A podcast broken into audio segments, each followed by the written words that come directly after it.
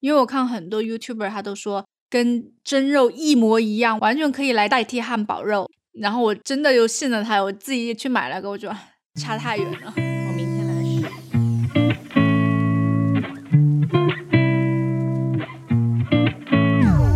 一本一本又一本，欢迎来到又一本，我是 Bonnie，我是 Blake。我相信现在如果问别人什么是全球变暖，大家基本上都可以回答上来几句吧。就比如说什么温室气体排放导致全球温度上升，对。但是如果你接着问，如果要减碳，减多少才算够？或者是说温度升个一两度，为什么会影响巨大？这些很具体的问题，可能就很少人可以回答上来了。嗯。所以，虽然我们现在经常会看新闻里面在呼吁说全球变暖了，大家要关注这个话题，但是如果你没有真的去查一下资料，去了解一下的话，可能看了很多新闻还是糊里糊涂的。那我想帮忙，我怎么才可以帮上忙？可能这也是我们两个最开始要读比尔盖茨的这本《气候经济与人类未来》这本书的一个动力。那现在在看完这本书之后，得到的一个坏消息就是。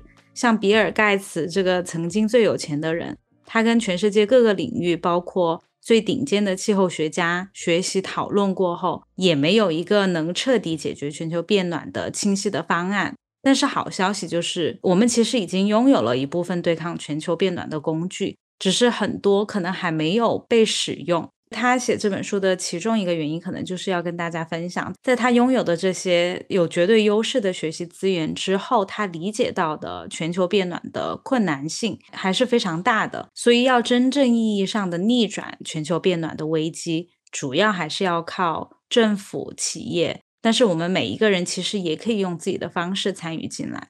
我觉得其实全球变暖已经变成一个非常严重的问题了。以前好像只是觉得喊一下口号，但是最近几年极端天气越来越多。我觉得最近离我们很近的就是山西的暴雨。然后山西在我的印象里，我就觉得它是一个很缺水的一个省份。就是那种黄土高坡嘛，呃，十年九旱的一个状态。这次十一黄金周整个都在下雨，虽然没有郑州这么集中的下，但是它下下来的雨已经到了九十八个西湖的一个蓄水量了。而且它本来也是一个黄土高原的一个省份，雨水多了很容易造成泥石流。它又是一个煤矿大省，这样的话就会引起大量的煤矿坍塌。为了安全起见，政府就会让那些煤矿全部都关闭，这样就会引起一个。能源荒，这个就是全球变暖带来的一些问题。除了供应链还有缺工，就最重要的就是能源上面也有很大的一个缺陷。对，所以说在解决全球变暖的时候，很多人就说我们不要再用化石燃料了。但是当我们不能用的时候，其实就知道我们对化石燃料的依赖性还是非常非常的重。嗯，我觉得比尔盖茨他的书里面就一直提到说，你节能减碳不是让我们真的就是省电，要保证我们现在民生的情况下用更清洁的能源。对，像我们直接把那些化石燃料省去之后，全部用电，但是其实发电很多也是用化石燃料在发电，所以它也不是百分之百的清洁能源。这也是我们对就是化石燃料的一个依赖性。比尔盖茨给出来的这个目标就是零，嗯，因为我们从地下开采出来的化石燃料，用它来制造出来的温室气体，像二氧化碳这种。它没有办法一下子再被我们全部塞回地下，即使我们之后有碳捕捉技术，它还是会有很大一部分留在我们的空气中，这样循环。嗯，所以说，如果我们不是把现在的排放，现在和以后的排放降到零的话，就相当于我们还是在这个空间里面一直在增加它的含量。那温室效应它其实就永远不会好转。嗯，只有我们把这个就是排放的数字降到零的时候，我们才可以防止气温因为温室气体的上升而继续上升。对的，而且像我们今天排放的二氧化碳，在一万年之后还剩下百分之二十。我没想到这个就是它留存的时间可以这么久，嗯，一万年之后都还有百分之二十。对，另外一个问题就是它上升多少度算是危险的？答案就是这个很难说。气候学它其实是一个非常复杂的系统，而且我们每个地区其实它温度变化是不一样的。可能地球平均升温一度就足以让有一些地区苦不堪言，他们可能升温比另外一些地区要高得多。然后它里面讲了一些数据，我觉得还是有一点吓到我。就是你觉得六摄氏度是多还是少？全球变化六摄氏度。多呀，现在增加一点五度都已经觉得是危险的边缘了。对，就像他说的，上一个冰河时代的平均温度只比今天低六摄氏度。就是我虽然觉得很多，但是我没想到比现在低六摄氏度就已经是上一个冰河时代的平均温度了。嗯，四摄氏度的话，你觉得算高吗？听起来其实也还好。算但是很高哎，因为我们之前做过全球变暖的那一期嘛，我们全球增加一点五度都已经是危及到我们全人类的危险了，你四摄氏度就觉得应该是很高很高了。但是跟我们平时对温度的感知，感觉好像还好。嗯，全球平均温度比今天高四摄氏度的时候，北极还有鳄鱼生存在那里。对，就好像在我们平时的感知里都不到一个换季的程度，这种温差。对啊，所以说还是有很多人开始很想为全球变暖尽自己的一份力量。就我身边，其实环保人士还挺多。你知道很多澳洲人贡献自己的力量的方式是什么吗？骑自行车，少吃肉不。是，对，是不吃牛肉。因为我之前有嗯一个朋友，他来我家做客，他就告诉我他不吃牛肉。我开始以为是宗教原因，然后后来嗯他说是因为牛的温室气体排放量很大，然后就觉得很好奇，想说是真的假的。但是可能因为他也没有仔细研究过，最后他也没跟我说出来一个所以然，就根本没办法说服我。但是这本书他给我解释了一下，就是他就说牛的胃里它有四个腔室，是人类的四倍。那在这些腔室里面，就是它们可以分解，或者是叫做肠内发酵的过程，就可以帮它们消化一些我们没有办法消化的食物。但是这个问题就是，它这个过程中会产生我们也不会产生的甲烷气体，然后牛再通过打嗝的方式或者放屁的方式把它排出体外。但是这就是它产生温室气体的过程。它这里面一个重点就是它们释放的这种温室气体甲烷，因为我们其实平时讨论度比较高的就是二氧化碳。虽然全球的甲烷排放量没有二氧化碳排放量多，它在大气中存在的时间会比二氧化碳要短。就是因为它的特性吧，它可以捕捉更多的热量，所以它其实导致全球变暖的效力是二氧化碳的二十六倍。嗯，但是我看到比尔盖茨他呼吁的是让大家不吃牛肉不现实。首先，对，就有一点就是肉类在我们人类的生活当中就扮演了很重要的一个角色。像很多国家都会有那种节日，而且你想，我们父母小时候吧，可能那个时候生活条件不太好，就想到春节就是可以吃很多肉，就是很开心。然后如果说春节的时候你不能吃肉，可能就嗯没有节日的气氛了。春节了，我们大家一起来吃素吧。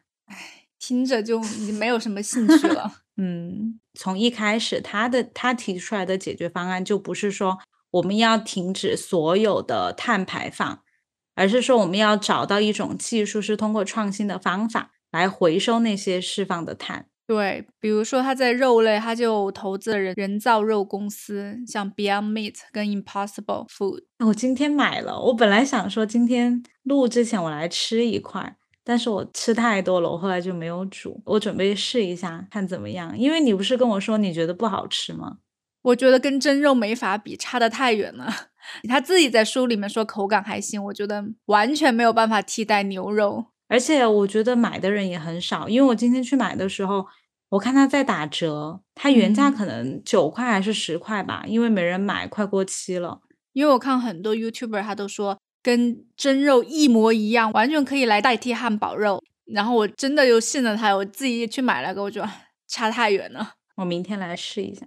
我觉得比尔盖茨他真的是一个特别商人的思维在写这本书，因为他一直在总结，一直在跟你说，你要记住这一二三四五点，这几个观点很重要，你要从这几个角度来思考，读懂一些关于气候方面的新闻啊、报刊读物之类的。就是比如说他给出的五个方法，我其实觉得第一个第一个概念还挺好的，嗯因为像我们读很多东西，其实他说哦排放多少吨，然后嗯又出了一个新的技术，它可以回收多少吨碳，其实我们不太有概念。他就提出来这个五百一十吨的概念，这是在一九年统计出来的一个数字，就是全球每年排放的温室气体是五百一十吨，因为我们的目标是要减少到零吨嘛。对，那么当一个声称可以减少碳排的技术出来之后，就可以算算它占这个五百一十吨的比重是多少，我们就可以大概有一个概念，嗯，它对我们要达到这个目标的影响有多深远。这就是一个非常就是目标感的一个思维。对，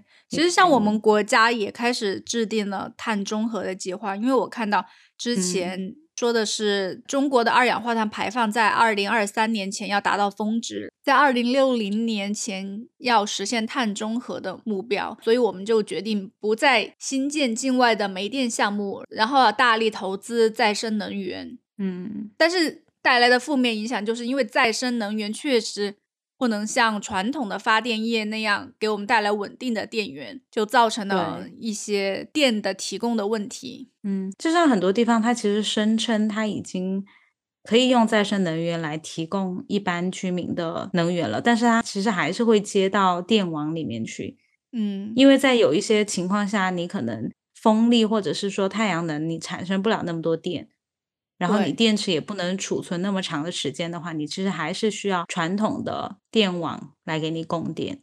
对，传统的电网就是像煤电、火力发电厂。，对你知道，对，因为中国其实已经新建了很多那种离岸的风力发电厂，但是今年嗯很奇怪，在东北那边没有风，所以没有嗯办法 存储那么多风能。然后在欧洲这边也是，今年欧洲的北海那边没有风，所以。也造成嗯。了一个欧洲天然气的价格飙涨，好像涨到了百分之嗯。六百五十，就，所以大家就又开始讨论，之前欧洲德国开始说他们哪一年要开始全面废核，之前的核电厂发生了很多的核泄漏的问题，因为像之前日本福岛核电厂的泄漏，还有乌克兰的切尔诺贝利，都是一个很大的问题，所以德国就决心它要废核。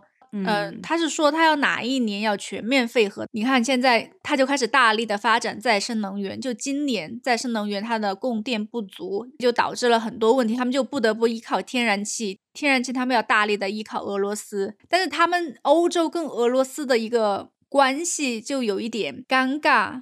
所以他们又不想过度的依赖俄罗斯。法国今年很多要竞选总统的人，他们就提出，如果我当选了，我就要在当选以后建立多少多少的核电站，已经把它作为一个政治议题了。因为法国本来就是一个嗯核能很厉害的一个国家，因为我们之前我们国家的核电厂很多技术都是学习法国的，只是我们现在发展起来以后，它不告诉我们了这些秘密。嗯但是核能也会有很多问题，因为它的核反应堆的一些处理啊，应该怎么办？比尔盖茨他也在里面提出了要发展安全的核能，之后它的核废料怎么处理，要怎么安全的储存，要怎么弄，也是一个未来要发展的一个问题。然后他在里面也说了，他也投资了这一类型的公司，感觉他真的是个很商人。对，如果你不了解他本身真实投资的公司，你可能会觉得他就是在给他的公司做宣传，因为这些我感觉他讲的各个方面，既然他是认可，他肯定有可能会去投。嗯你可能就觉得他只是在为他自己做宣传，但是因为我们之前不是查了吗？他里面也提了冰箱，提了各个产业，我们知道他投了哪些公司，但是他都没有提他们的名字。我觉得其实按照他的他已经做出来的这些投资，然后跟他讲的内容，其实他还是挺收敛的。算吗？对吧？算吧，他只是一直在讲这个，我们也投，但是其实 make sense 啊，因为他觉得这个是对社会好的，在他的价值观里面，他觉得又在做好事，然后又在做投资，所以人家名字也是取的气候经济学啊。嗯，没有什么盖茨基金会 对我们盖茨基金会投的所有项目的一个汇总，对。其实有点像，对，我觉得有一点像，只是名字没有那么明目张胆的说。嗯，但他一开始就做了铺垫啊。嗯，他说，虽然他碳排放量很高，而且人家也承认他是一个有钱人。这需要承认吗？他承不承认，这都是个事实。对了，但是就是一个很好的铺垫嘛。嗯但是我觉得，确实他这么多年，他不管是为了做投资也好，他有他的基金会，而且也集结了很多的科学家，还有各个方面的专家，然后也了解这些产业，也去了很多地方。我觉得他总结的这些点其实还挺有用的。就刚才说的那个五百一十吨，我觉得这就是一个很好、很容易记，而且我觉得也会很有用的一个概念。另外，他就给出了一个列表，嗯。就是到底什么能源它是排放碳是最多的。像我们其实对于我们普通民众来讲，我们可能经常讨论的就是要怎么把燃油车换成电动车。对，但是其实我们很少讨论像水泥啊、钢筋啊、塑料，啊，塑料其实讨论的也蛮多的，但嗯。是最多的其实是水泥和钢筋，因为在生嗯产这些材料的时候，就像我们的房子都是会用到这些材料，他们在生产这些东西的时候，其实就会排放出大量的二氧化碳。嗯而且不仅是这个化学过程它会排放，在这个过程当中，他们需要加热，需要用到的所有的电，它的工厂要修的房子里面用的水泥，其实都是会排放二氧化碳的。这样总结起来，其实二氧化碳排放量就特别特别的高。所以在生产和制造这一个这个类别，它的温室气体排放量是达到了百分之三十一，总排放量五百一十吨的接近三分之一这样一个数量。嗯，所以他就说了，在制定应对天气气候变化的方案的时候，你就要问自己，你在水泥方面有什么计划？他就说这是一个提醒，就要让你知道你要考虑的远不只是电力和汽车。对，然后第二个类别才是电力生产与储存，它的排放量占到百分之二十七，其实也挺接近的，也接近三分之一。嗯然后第三个我觉得挺惊讶的，就刚才我们聊的种植和养殖，就是我们为了种植植物和养殖动物排放的二氧化碳是百分之十九，对，其次才是交通运输，像飞机、卡车、货船。之前我觉得飞机、货船这种东西挺高的，没想到只排到第四，总量是百分之十六，当然也很高。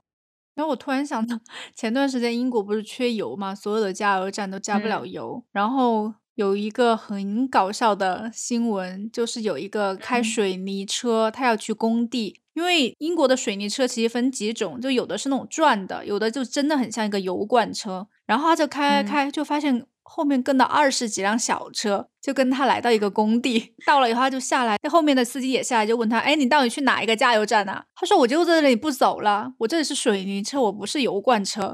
”然后呢，很生气的那些司机。你知道我们开会的时候，我们的嗯 CFO 他在英国嘛，他就说那天没油了，就是在回家的路上想说怎么办，明天没有办法开车出门了，然后就刚好看到一个油罐车，他们就跟跟跟，她老公就说，哎呀，这个不是，他就说真的是，我们如果跟着他到了加油站的话，我们就可以是第一个加油的。结果嗯到了加油站，就发现所有人其实都已经接到消息了，已经排了很长的队了，所以说他们在那里等了两个小时才加到油。对呀，我就觉得太搞笑了。所以说，你看我们怎么一下子离得开石油？对呀，嗯，英国他还说在二零二三年以前要废除所有的汽油车，好像现在 都有点费劲。不过大家还是朝这个方面努力是对的。对，这个是必须要朝这个方向努力，要不然我们的南北两极可能就会有鳄鱼了。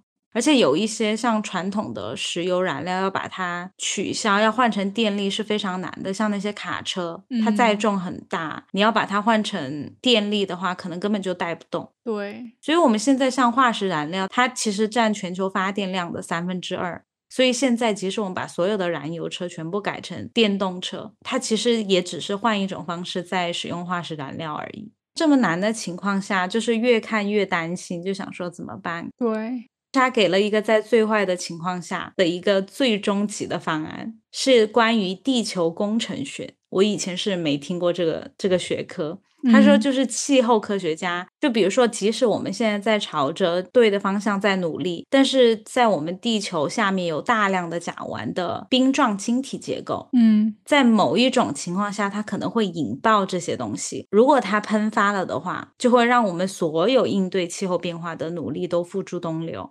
嗯那在这种情况下，我们要怎么办呢？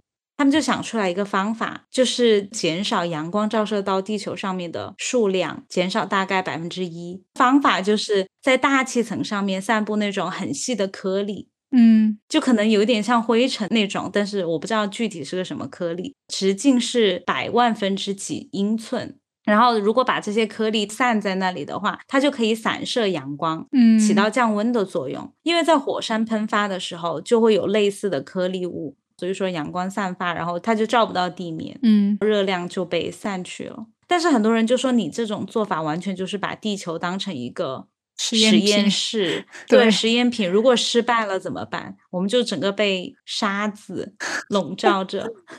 然后他说：“如果你不试，你怎么知道呢？”这个听起来反正挺悬的，但是这是比尔盖茨说的一个终极的方案。如果我们真的遇到了不可逆转的全球变暖的一个情况，最糟糕的情况，对。书的最后，他告诉我们每一个人的责任，我们应该做些什么，可以做些什么。他说，第一点就是与电力公用事业公司签署绿色定价计划，鼓励大家用绿色能源，或者是如果你用传统的话，多付一点那种绿色溢价的费用。哎。其实我觉得这样对很多低收入的家庭可能不太愿意，因为他们本身家庭负担都很重了，他还要为这个 所谓的绿色溢价再付一部分钱。对，所以可能是鼓励可以负担的负担吧。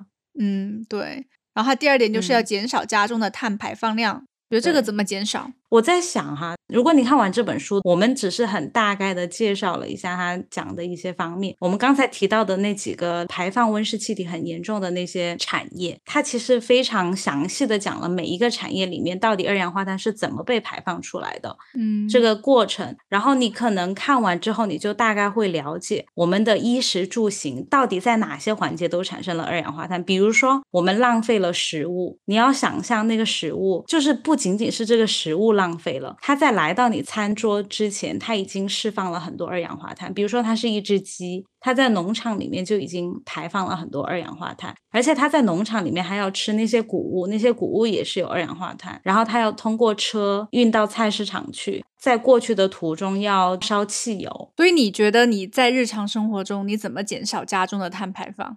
我想到就是不要浪费食物。因为它被丢到垃圾桶里面，它腐化了之后，它还会排放一点。你会温室气体？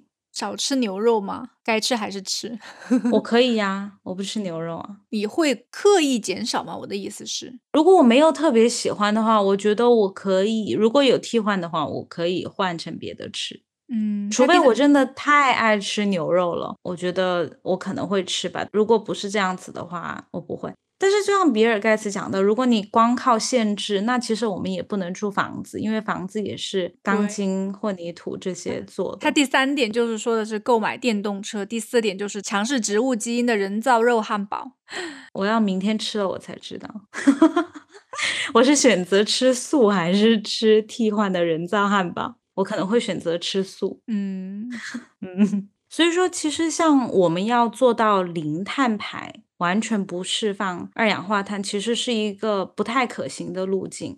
嗯，因为它意味着我们所有的生产方式全部都要改变。我现在拥有的很多的工厂，他们的技术都不能用了，都得换技术。这个要在我们设想的年限之前达到零碳排，其实是很难的。所以还是要靠一些其他的技术来，比如说产生一些负碳排，就是可能你这个生产反而会吸收一些碳。而且这个努力其实更重要是在政府和企业之间，对，因为企业它如果没有这个动力，没有这个资金，没有这个政策来帮助他们，就算他想，他可能也没有能力去做一个亏本生意。嗯，所以说还是要各个国家团结起来。但是其实现在很多国家已经团结起来，你看像巴黎气候协定也是有一百多个国家，一百九十多个国家达成协议。当然，这个这个路还有很长的路要走，但是。主要还是要靠政府之间，我们能做的可能就是减少浪费食物这种小小的贡献。对，所以呢，全球气候变暖它其实是一个迫在眉睫的事情，没有人可以独善其身。那国际合作它其实是必然的。其实就像 COVID 一样，就一些国家它可能在国内消灭了病毒，但是如果其他国家不去控制的话，它还是会来侵蚀我们，但是全球变暖跟 COVID 又不一样的一点，就是可能疫情它可以通过控制啊，或者是研发疫苗来把这一切逆转了，但是温室气体你很难通过一项科技就把它们全部收了。所以说还是需要国际间的一些合作。我觉得如果你对全球变暖有疑问或者是有好奇的话，可以读一下这本书，就会有一个比较全面的概念。到底我们现在在面对这个问题上面做了哪些努力，有了哪些工具，以后可能朝着哪些方向去发展？嗯，那好吧，那今天我们的节目就到这里结束了，感谢你的收听。如果你喜欢我们的节目，请记得点赞订阅。那我们下一期再见，拜拜。拜拜。